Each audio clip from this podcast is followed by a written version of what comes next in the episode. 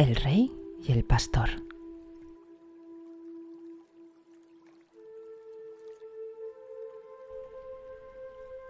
Era un rey que había comenzado a preguntarse si alguien tendría la capacidad de adivinar lo que pensaba.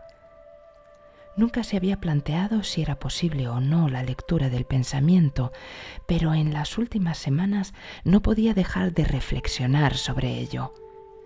¿Podrá alguien leer mis pensamientos? ¿Existirá alguna persona que pueda adivinar lo que pienso? Y tanto era así que el monarca empezó a hacer pruebas al respecto a las personas más próximas a él. Muchas lo intentaron, pero fracasaron rotundamente. Basta que así fuera para que el rey se empeñara aún más en hallar a alguien que pudiera conectar con sus pensamientos. Llamó a su primer ministro y le ordenó, Búscame una persona que pueda adivinar mis pensamientos. El primer ministro estaba desconcertado, pero el rey era el rey. ¿Qué hacer? Esa noche el primer ministro estaba tan apesadumbrado que su hija le preguntó qué le ocurría. No te lo puedes figurar, hija mía, se condolió el hombre. El rey me ha pedido que le busque una persona que pueda adivinar sus pensamientos. No sé a quién puedo recurrir. No te preocupes, padre, dijo la joven, yo te buscaré una persona. El primer ministro suspiró aliviado. Ojalá su hija pudiera hallar a alguien. Pasaron un par de días.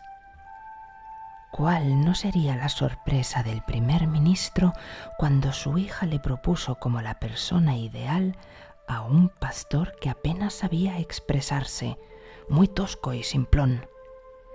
Este pastor es la persona que necesitas, padre, dijo la joven. Pero se aparenta ser un simplón, protestó el primer ministro atónito. No creo que ni sepa lo que son los pensamientos, cuanto menos adivinar los del rey. Pero la joven insistió y el primer ministro no contaba con otra persona, así que optó por conducir al pastor ante el monarca. La expectación era muy grande. La corte se había reunido y el rey no quería ser defraudado. El primer ministro estaba aterrado. ¿Qué resultaría de todo aquello?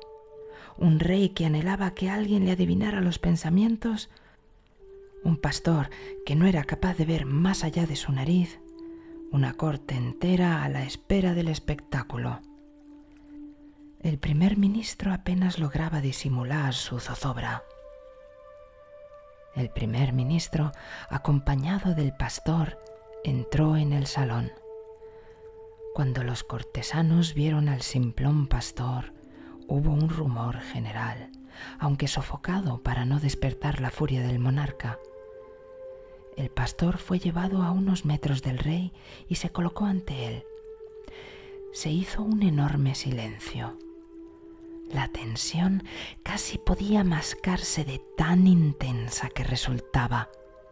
Era la primera vez que el pastor veía a un rey. Al mirarle de frente, el monarca levantó un dedo en el aire. Entonces el pastor, ni corto ni perezoso, levantó dos dedos en el aire. Pero acto seguido el rey levantó tres dedos Enérgicamente el pastor meneó la cabeza en señal de negativa y quiso huir del lugar, pero la guardia no se lo permitió.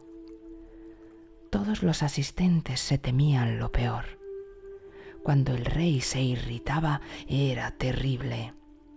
Pero ante la sorpresa general, el monarca soltó una carcajada y demostró su gran satisfacción le dio la enhorabuena al primer ministro por haberle traído a la persona ideal y pidió que dieran una bolsa con abundantes monedas de oro al pastor. El pastor abandonó la corte. Si alguien estaba estupefacto, ese era el primer ministro. No entendía nada. Tratando de sonsacar alguna explicación al monarca, dijo, ¿Qué tal, señor? Ya lo has visto, mi primer ministro, repuso animado el monarca. Fantástico. Mejor imposible. Cuando levanté un dedo, yo estaba preguntando con mis pensamientos si había alguien más poderoso que yo, que me tengo por el más poderoso de los monarcas. Entonces el adivino levantó los dos dedos. Me dijo que Dios es más poderoso que yo. Levantando los tres dedos, le pregunté entonces si había alguien más poderoso que yo. Él contestó enérgicamente que no. Ha leído magníficamente mis pensamientos y además me ha hecho recordar que soy el más poderoso monarca, pero no tanto como Dios, naturalmente. El primer ministro regresó esa noche a su casa. En el camino se encontró con el pastor, que encantado estaba contando y recontando las monedas de la recompensa. El primer ministro ya había escuchado la explicación del rey sobre la conversación mantenida con los dedos, pero ahora quería escuchar la del simplón pastor. Fue muy fácil entender a Su Majestad, dijo el pastor. Muy fácil, señor. Cuando levantó un dedo, me di cuenta de que quería una de mis tres ovejas. Como es el rey, yo levantando dos dedos, le ofrecí dos de mis ovejas. Pero será codicioso el rey le ofrezco dos de mis ovejas y él levanta el tercer dedo y me pide las tres ovejas. Eso era demasiado. Así que me opuse enérgicamente por el miedo al castigo. Traté de escapar. El primer ministro rió para sus adentros. Lo que no logro entender, añadió el pastor, es porque el rey me ha recompensado encima que le he negado la tercera oveja. No te preocupes por ello, dijo el primer ministro. Disfruta de tu dinero. Ahora podrás tener muchas ovejas. El sabio declara, siempre existe el riesgo de la interpretación personal.